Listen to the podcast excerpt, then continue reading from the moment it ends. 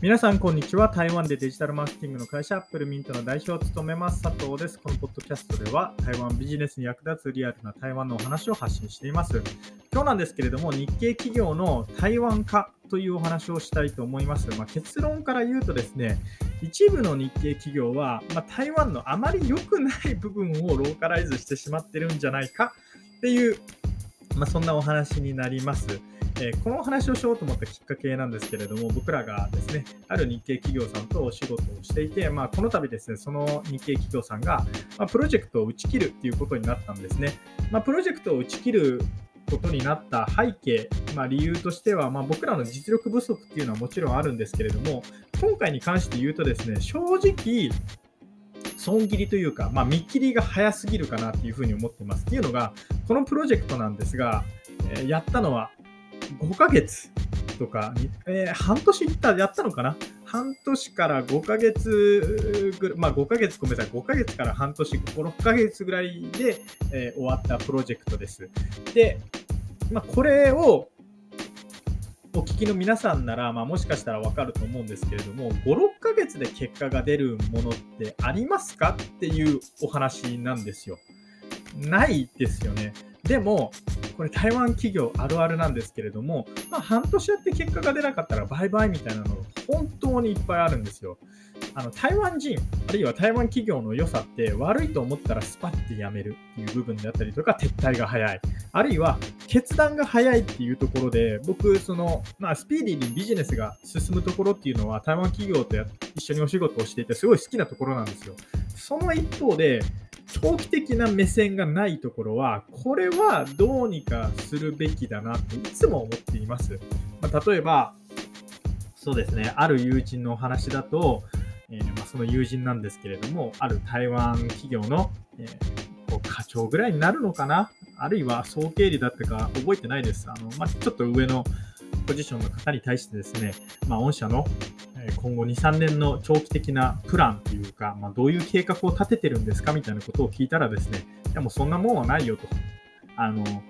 まあ、行き当たりばったりじゃないですけれども、とりあえず良かったらやるし、えー、ダメだったらやめるみたいな、まあ、それを繰り返すだけだよみたいな感じで言ってたんですね。まあ、なので、えー、繰り返しになるんですけれども、台湾企業って、あの行き当たりばったりその場その場その場で仕事をしているっていう感覚がすごい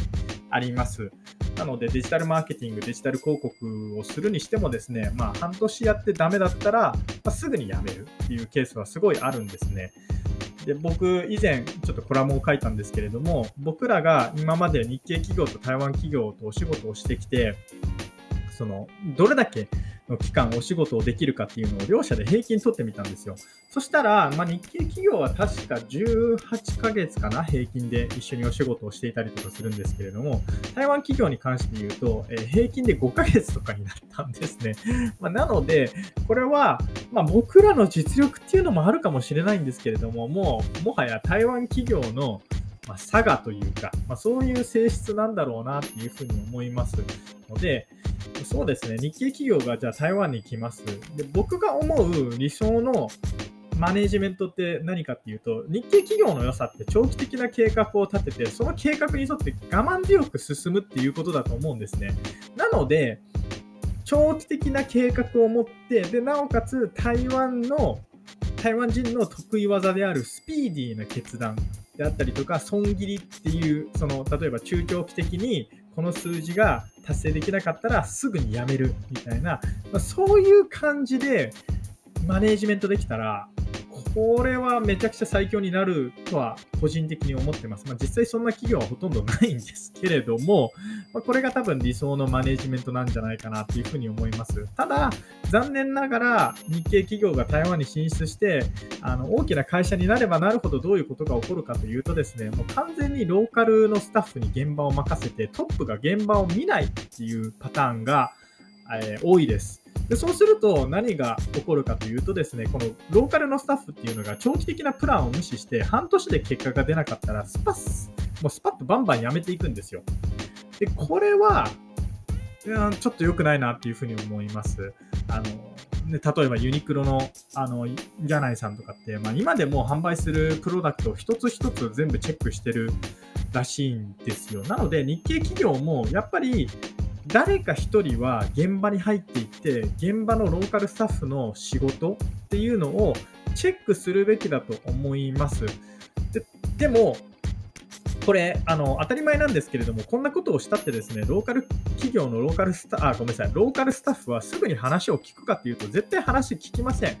例えば僕が、今日本にいます。来月台湾に行けって言われました。で、駐在員として台湾に行きました。で、そこからですね、僕が、え現場の仕事っぷりを見始めて、なんか指示を出すとするじゃないですか。そしたら当たり前ですけど、ローカルスタッフは日本に来たばっかのてめえが何を知ってるんだと。お前黙ってろって思うに決まってるんですよ。で、それは分かります。で、それはめちゃくちゃ苦しいんですけれども、そこは我慢強くローカルスタッフとコミュニケーションをとって、結果を出して周りを巻き込んで、きちっと中長期的なプランに沿って、えー、なんか現場の仕事を確認していく必要があると思うんですね。でも、それってやっぱりきついんで、駐在員さんは何をしちゃうかっていうと、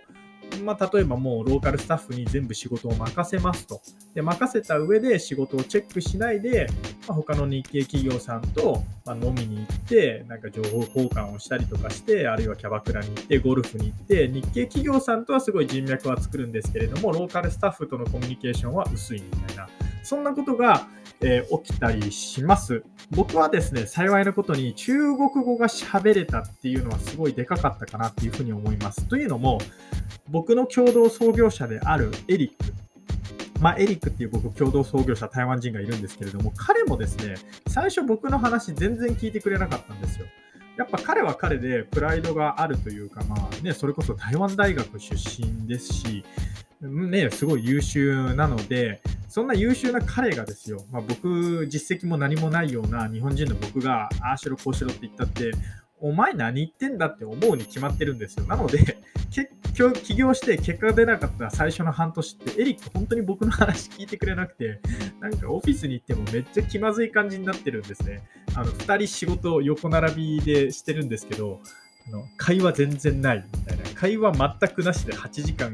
あるいは9時間、10時間、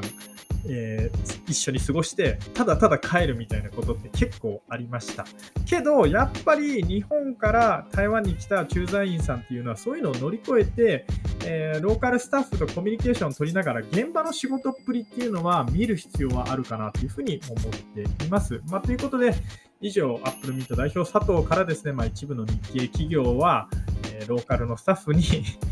任せすぎちゃって、ちょっと日系企業の良さが消えてるんじゃないですかみたいな、そんなお話でした。え、最後にお知らせをさせてください。僕は台湾で Apple Mint Lab という、え、有料制のコミュニティサークルを運営しています。え、このサークルではですね、月に1回、えイベントを開いていますし、週に2回台湾ビジネスの裏側を発信しています。え6月はエビ釣り大会をしましたし、7月は台北ナイトウォークっていう、3時ぐらいに、3、4時ぐらいかな、に、え出発をして深夜の台北を歩くと。で、その後に、えー、普段並ばないと食べれないような朝ごはん屋さんに行きましょうみたいな、まあ、そんなことを企画していたりとか、あと、えー、今年の年末はですね、もものすごい面白いイベントを開こうと思っているので、まあ、そのイベントを開いたらですね、運営者側として、まあ、僕がどうやって集客するのか、あるいは、えー、まあ、